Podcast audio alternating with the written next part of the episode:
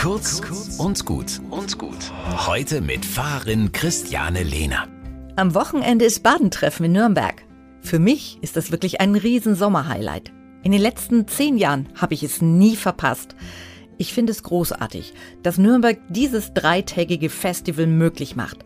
100 kostenlose Konzerte auf neun Bühnen bringen Menschen zusammen, die Musik lieben und mit der Musik den Sommer und das Leben feiern.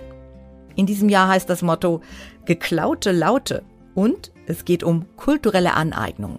Man wolle zeigen, sagen die Veranstalter, dass sich die verschiedenen Musikkulturen der internationalen Gruppen gegenseitig bereichern und dass sich Kultur durch Austausch weiterentwickelt.